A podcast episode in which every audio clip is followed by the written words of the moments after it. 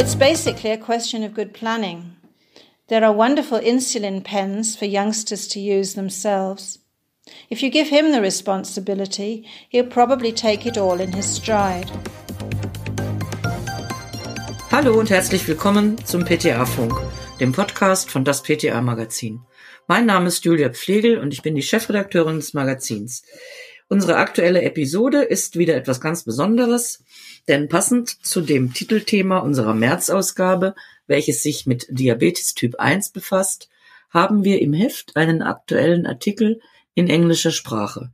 Und diesen Artikel beziehungsweise den dazugehörigen Dialog hat eine der Autorinnen des Artikels, die Native Speakerin Jane Funke, fantastisch mit ihrer Tochter vertont. Ein Gespräch zwischen einer Kundin und einer PTA.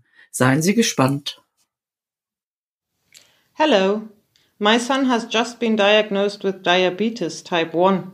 I'd like a blood glucose meter, please, and the test strips that go with it. Yes, of course. I'll show you what we have and explain the handling to you. I'd also like some tips on managing the situation. It's all a bit overwhelming at the moment. How old is your son? He's 12 and in the sixth class at school. I don't know how we're going to cope. I hate giving injections, and he's not used to keeping to a strict routine. It's basically a question of good planning. There are wonderful insulin pens for youngsters to use themselves. If you give him the responsibility, he'll probably take it all in his stride. Sit down together and make a plan. Be assured we will support both of you as far as therapy and application problems are concerned. Blood sugar levels should be controlled before and after meals, before going to bed, and before and after exercising. That may seem a lot, but that way you will learn to balance the carbohydrate intake and keep the blood sugar within the target range. He's in his own world most of the time, and when he's with his friends, he forgets to eat and drink. Well, if it becomes a problem, you could always consider a continuous glucose monitor. That might be the best solution.